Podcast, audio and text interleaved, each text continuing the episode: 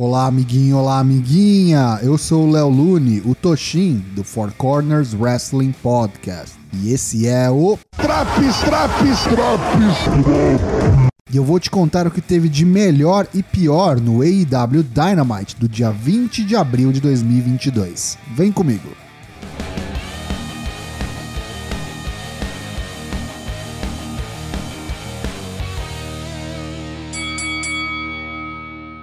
O show começa com luta dele, que está se especializando em abrir Dynamite. Luta 1: CM Punk vs Dustin Rhodes.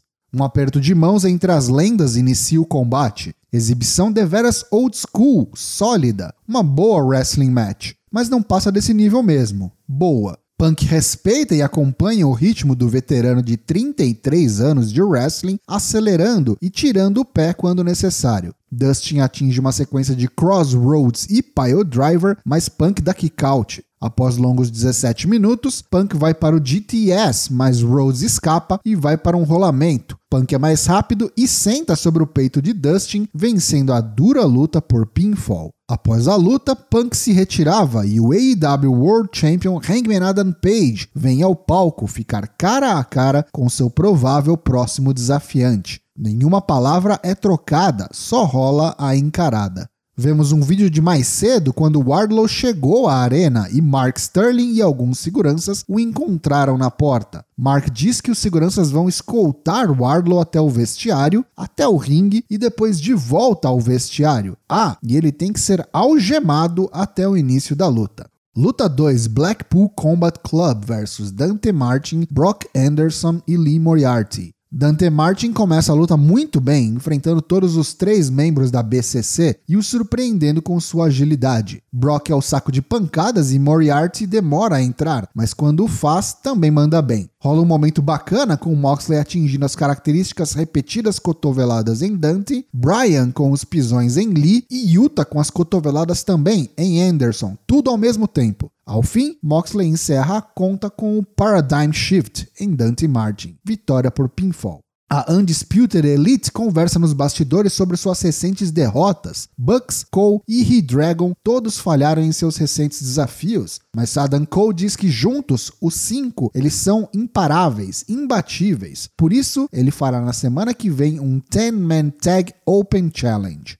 Hora do prometido anúncio de Tony Khan, ele introduz o presidente da New Japan Pro Wrestling, Takami Obari. Adam Cole aparece no telão e tem a audácia de interromper os dois figurões, dizendo que só há uma pessoa capaz de fazer um anúncio dessa magnitude. Adam Cole, baby! No dia 26 de junho, em Chicago, AEW e NJPW se unirão em um evento chamado Forbidden Door. Cole diz que teremos uma prévia nesta sexta-feira, pois no Rampage, numa qualificatória para o Owen Hart Tournament, Adam Cole enfrentará Tomohiro Ishii. Adam Cole finaliza dizendo que um amigo muito especial quer vir dar um alô. De volta ao palco, junta-se a Khan e Obari, Switchblade Jay White. Jay White diz que esperava por um momento como esse. A última vez que a NJPW fez um evento conjunto assim, ele vendeu todos os ingressos do Madison Square Garden. Jay diz que não é sobre a New Japan, nem sobre a AEW, é sobre a Undisputed Elite e a Bullet Club, pois esta ainda é a era deles. Luta 3: Butcher vs Wardlow. MJF está no camarote com Sean Spears e diz que o Wardlow é um Zé Ninguém e não merece ter seu próprio tema. Wardlow vem ao ringue algemado, escoltado por uma porção de seguranças e sem música. Algemas retiradas, bora pro combate. Dois Big Boys trocando socos e grandes golpes logo de cara. Butcher leva a pior, perde a cabeça e começa a jogar cadeiras de aço no ringue. Butcher acerta um power bomb em Wardlow que dá kick out na contagem de 1. Wardlow abaixa os straps do singlet e mostra como se faz, começando a sinfonia de power bombs. Foram quatro no total, que rendem a rápida vitória em pouco mais de 4 minutos ao Wardlow. Após a luta, Wardlow é novamente algemado e escoltado ao vestiário, enquanto um enfurecido MJF manda que a torcida calhe a boca. Luta 4: Kyle O'Reilly vs Jungle Boy, qualificatória para o Owen Hart's Foundation Tournament. Dois especialistas em tag team wrestling lutando um contra um. Kyle é extremamente técnico e mais experiente. Tem também o striking a seu favor, o que faz Jungle Boy ter que tirar coelhos da cartola para ter alguma chance. O jovem campeão de duplas demora a conseguir equilibrar a luta, mas consegue na base da raça e determinação. O combate se equilibra e fica bom, com a jovialidade de Jungle Boy surpreendendo o veterano Riley. Ao fim, Kyle aplica uma sequência de superplex, brainbuster e um flying knee da terceira corda que atinge Jungle Boy em cheio nas costelas. Vitória de Kyle O'Reilly por pinfall em 13 minutos. MJF é entrevistado nos bastidores e tá puto, pois Butcher não conseguiu fazer o serviço. Bora então pro próximo mercenário contratado. O recipiente do envelope gordo é Jake the Snake Roberts. Lance Archer chega dando um tapa no envelope e dizendo que não quer o dinheiro de MJF, ele só quer lutar. Todo mundo morre. Luta 5: Hook versus Anthony Henry. Estreia da jovem promessa no Dynamite. Muita energia e disposição por parte do filho de Tess. Danhausen surge ao lado do ringue e tenta amaldiçoá-lo novamente, porém, mais uma vez sem sucesso. Hook aplica o Red Rum e squasha seu oponente, vencendo por submissão em menos de dois minutos. Após o combate, Danhausen pega um microfone, sobe ao ringue e diz cara a cara com Hook que se não consegue amaldiçoá-lo, eles terão que lutar. Hulk nada diz e se retira, trombando com Danhausen no caminho. Scorpio Sky e Frank Kazarian nos bastidores cortam uma promo. Sky diz que sabe que Cass quer ser Tag Team Champion com ele novamente, mas Sky pede para que Cass seja paciente, pois Scorpio reconquistará o título TNT e Kazarian será o primeiro desafiante. Semi Guevara e Tai Conte no ringue e uma chuva de vaias. Semi diz que está onde ele merece, no topo do mundo, três vezes TNT Champion e com o amor de sua vida, Tai Conte. Semi pergunta por que as pessoas passaram a vaiá-lo, porque a namorada de Semi é mais gostosa que a deles? Para essas pessoas, Sammy diz que só resta ficar bravinha e nada mais. Chegam Ethan Page, Scorpio Sky e Dan Lambert. Eles exigem uma rematch, que Sammy concorda, mas com uma condição. Scorpio Sky terá a luta pelo título se eles também tiverem uma Mixed Gender Tag Team Match. Sky concorda e para a semana que vem teremos a luta pelo TNT Title em uma Ladder Match.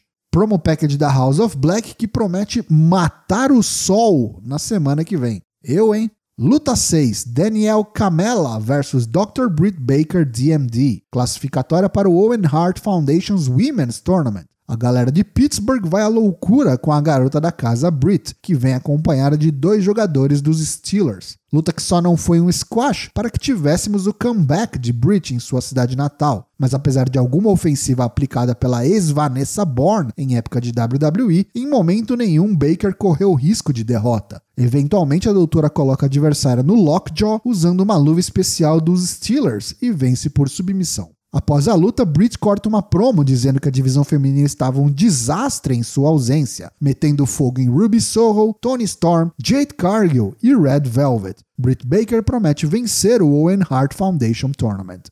Luta 7 Main Event: Darby Allin vs Andrade em uma coffin match. A única maneira de vencer este combate é colocando o adversário dentro do caixão e fechando a tampa. Sem desqualificações, Blade acompanha Andrade e já ameaça intervir assim que soa o gongo. Darby usa seu skate para afastá-lo e atacar Andrade. Surge então Mark Quinn, da Private Party e Andrade Family Office, para complicar ainda mais a vida de Darby. A luta vai parar no meio da torcida e Quinn rasga o cartaz de um fã de Darby Allin. O fã retira uma máscara de Sting e não é que era o velho Sting mesmo? virou bagunça no meio da galera. O senhor de 63 anos é maluco e pula de um parapeito em cima dos adversários. Sting leva Quen e Blade para os bastidores, deixando a luta entre Darby e Andrade um contra um pela primeira vez. Darby vai para um coffin drop para fora do ringue, mas é agarrado em pleno ar por Andrade, que manda um belo German suplex. Eles vão até o caixão e Darby é jogado dentro dele. Andrade tenta fechar a tampa, mas Darby a segura. Aliás, a tampa do caixão está cheia de taxinhas. Andrade carrega um muito mais leve adversário com facilidade até o topo da rampa e arremessa Darby em cima de uma estrutura de iluminação. Em um verdadeiro momento botamania, Andrade tenta arrancar a tampa do caixão sem sucesso. Os dois sobem ao apron e Darby atinge um stunner, jogando Andrade para fora do ringue e perto do caixão. Um suicide dive completo serviço, mas antes que pudesse fechar a tampa, chega José para brigar com Darby. Ele toma um backdrop em cima da tampa com as taxinhas e Darby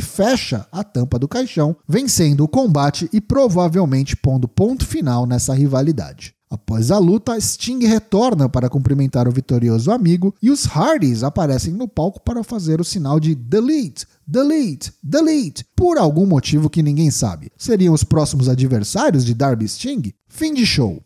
Pontos negativos deste Dynamite de 20 de abril de 2022. Jade Cargill cortou mais uma de suas promos vazias ameaçando a oponente, e eu nem me dei o trabalho de descrever. Meh. Semi e Tai já eram como babyfaces, né? Podemos já ver indícios de heel turn para ambos, mas pode abraçar completamente, porque esse barco já partiu.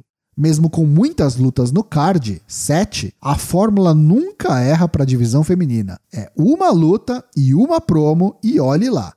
Já os pontos positivos do programa. Show bastante divertido em que as duas horas passaram bem rápido. Bons combates com destaque para Punk vs Dustin, O'Reilly vs Jungle Boy e Darby vs Andrade.